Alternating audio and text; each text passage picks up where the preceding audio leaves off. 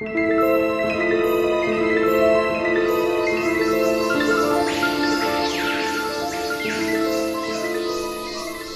concebida durante el solsticio de verano, en medio de las más bellas flores de la temporada, bajo un cielo plagado de estrellas y el murmullo del viento al pasar por las copas de los árboles. En el monte, los animales guardaron silencio, reverenciando ese momento mágico de fecundación, atentos, esperanzados. Sus padres herederos de la más pura estirpe maya, conocedores de los saberes ancestrales. Minutos después, en el reposo, Ekbalam, el jaguar oscuro, entró por la puerta de la choza y miró fijamente a la madre y luego inclinó la cabeza. Ella asintió. El destino de Itzayana estaba escrito.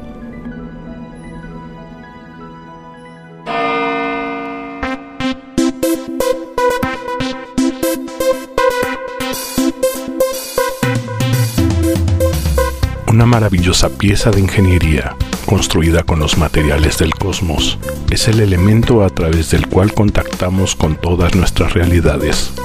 Imperfecta, con algunas partes sin pulir, filtra, enfoca, disipa o nubla las imágenes que se encuentran del otro lado. Bienvenidos a la ventana amorfa. Hoy presentamos La princesa chiapaneca.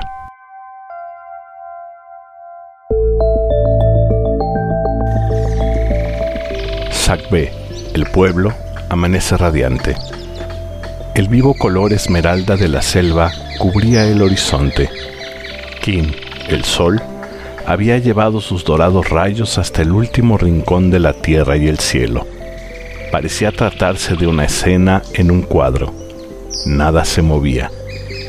A lo lejos, el aullido de un mono zaraguato provocaba el vuelo de una parvada de loros. Itzayana, garbosa, sale de su casa. No busca encontrar a nadie. Lleva un pumpo vacío. Se dirige al pozo de agua dulce. Al llegar, sumerge la cubeta del pozo para subir agua que verterá al interior del pumpo. Un murmullo se escucha.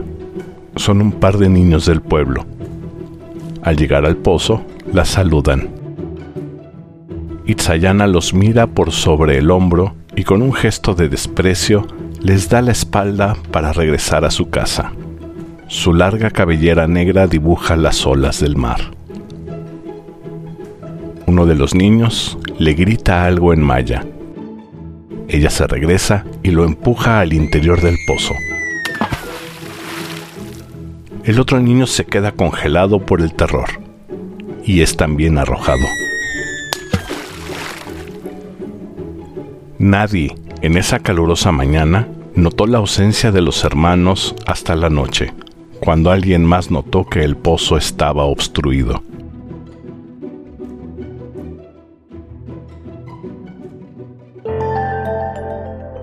Desde muy pequeña, su madre le contaba historias de sus ancestros, de lo bien que habían gobernado la región y de lo justos y sabios que eran.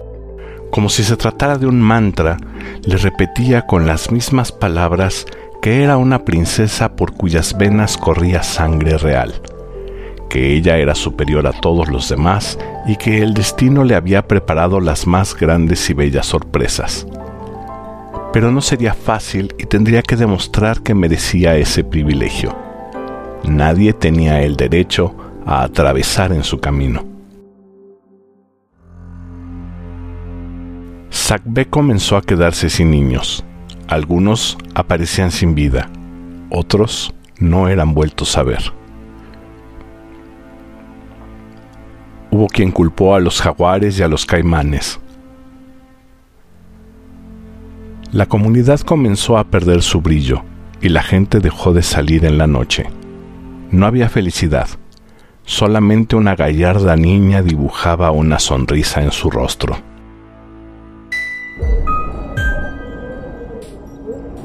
Una noche, los árboles comenzaron a agitarse con violencia. Grandes nubes grises y oscuras cubrieron el cielo. Viajaban a gran velocidad. La lluvia comenzó a caer junto con docenas de rayos que empezaron a destruir postes y a pegar en el monte. La ceiba milenaria que daba sombra a la casa de Itzayana fue arrancada de raíz por un remolino que súbitamente bajó del cielo parte de las ramas destruyeron la vivienda. Ella y sus padres salieron corriendo, abrazados buscando refugio, el cual encontraron en la comisaría que se había convertido en improvisado albergue. Allí tuvieron que convivir con los demás, comer lo mismo que los otros y ayudar para organizar la supervivencia. Habría sido una experiencia humillante el estar al mismo nivel que los demás habitantes de Sacbe. Al amanecer, el pueblo había desaparecido. Milagrosamente, el único lugar en pie era la comisaría. Todo se había perdido. Las casas, la ropa y herramientas, la milpa, los pollos. Itzayana y sus padres comenzaron a caminar por la carretera en busca de ayuda. Una pareja que viajaba en automóvil se había perdido. Buscaban a uno de los compañeros de la organización en donde trabajaban. Ella alcanzó a ver a tres personas que caminaban a lo lejos. Se acercaron a ofrecerles ayuda y los llevaron a Katasajá, en donde podrían refugiarse. El único familiar del padre de Itzayana era un hermano que vivía en la Ciudad de México. Tras contactarlo, aceptó recibirlos mientras comenzaban una nueva vida.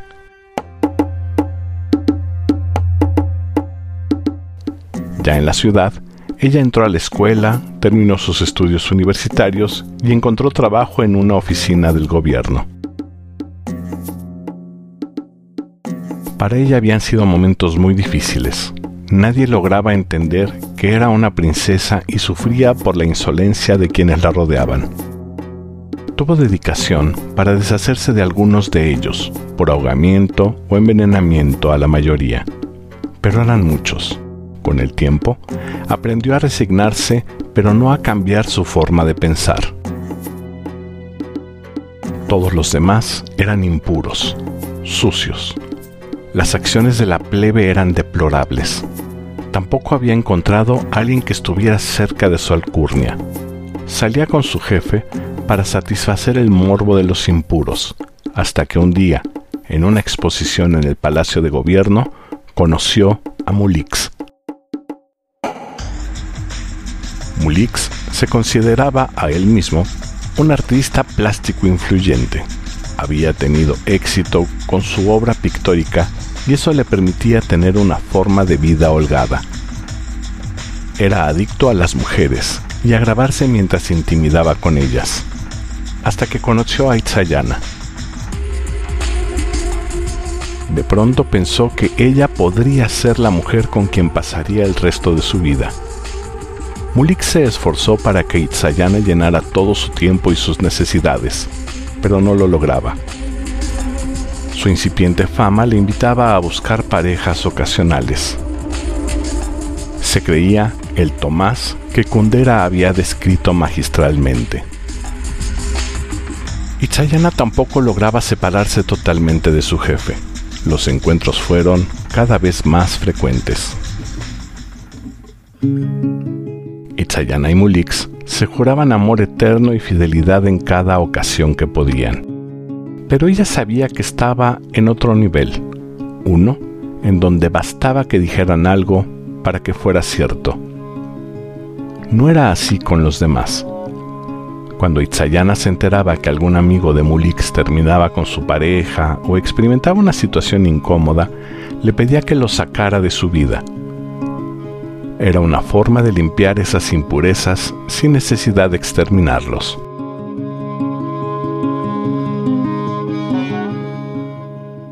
Un par de años después nació Nicté. Itzayana comenzó a repetir palabra por palabra las frases que su madre le recitaba cuando era pequeña. En esta ocasión, el jaguar negro no apareció. Ni el viento o el sol le dieron la bienvenida. Por el miedo a la impureza de la gente, la alejaron de todo. El mundo de Nicté era vigilado y protegido por sus padres. Nadie ni nada podría vulnerarla. La hija de la princesa Maya debía tener un futuro seguro garantizado. Poco a poco comenzaron a experimentar cambios. Se habían autoimpuesto rigurosos horarios para estar con la niña. No había un solo minuto en que estuviera sola, y eso les causaba un profundo desgaste físico y emocional. Para compensarlo, Mulix comenzó a consumir cantidades cada vez mayores de drogas. Sus periodos de desconexión comenzaban a confundirse con los de cuidado a Nicté. Itzayana se daba cuenta y eso le generaba una profunda angustia. No fueron pocas las ocasiones en las que él llevó a la niña al colegio estando completamente drogado o alcoholizado. La imperfección de Mulix la sobrepasaba. Para compensarlo, en sus periodos de desconexión, comenzó a vagar por la ciudad buscando seres impuros para liberarlos y ofrendarlos a sus antepasados. Le resultaba muy fácil conseguir víctimas. Simplemente los atraía con una mirada seductora, con un rítmico andar, con una mueca, pasando la mano por su larga cabellera. Así, en la noche, logró sacrificar a varias docenas de impuros para agasajo de sus ancestros. Cada vez se hizo más frecuente que, tras el sacrificio, llegara desnuda y totalmente cubierta de sangre al departamento de su jefe para terminar su rito de purificación. Mulix comenzó a experimentar nuevas formas de relaciones, siempre satisfaciendo la necesidad con jóvenes mujeres e integrando a su curiosidad a jóvenes hombres. Hasta que un día Itzayana llegó llena de sangre a terminar su rito de purificación con él. Ella se sintió ofendida. Con otras mujeres era parte de su naturaleza, pero con otros hombres comenzaron a discutir. No entiendes nada, ¿verdad? dijo ella. No hay nada que entender, así hemos sido siempre, ladró él. Tonto, en mi cuerpo fluye la sangre de sabios emperadores mayas. Yo te escogí porque pensé que eras diferente y... Mulix soltó una carcajada. ¿Qué es lo que se te hace tan gracioso? dijo ella. Mira, no sé de dónde inventaste eso de los emperadores aztecas. Mayas. Esos. Pero deberías hablar con tu tío. Se acurrucó en un sillón y quedó profundamente dormido.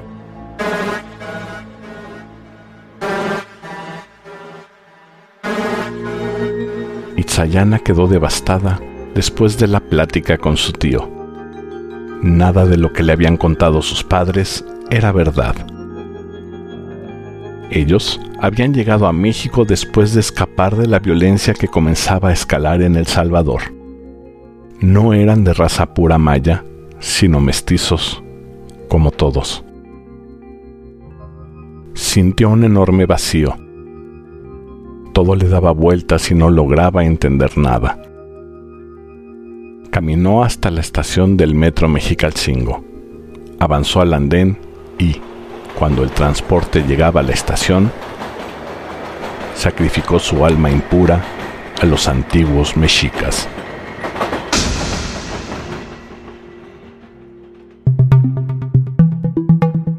Una vez más, muchas gracias por escuchar este, tu programa, en donde semanalmente abordaremos temas de lo más diverso, desde lo cotidiano hasta lo paranormal, pasando por lo social y lo histórico.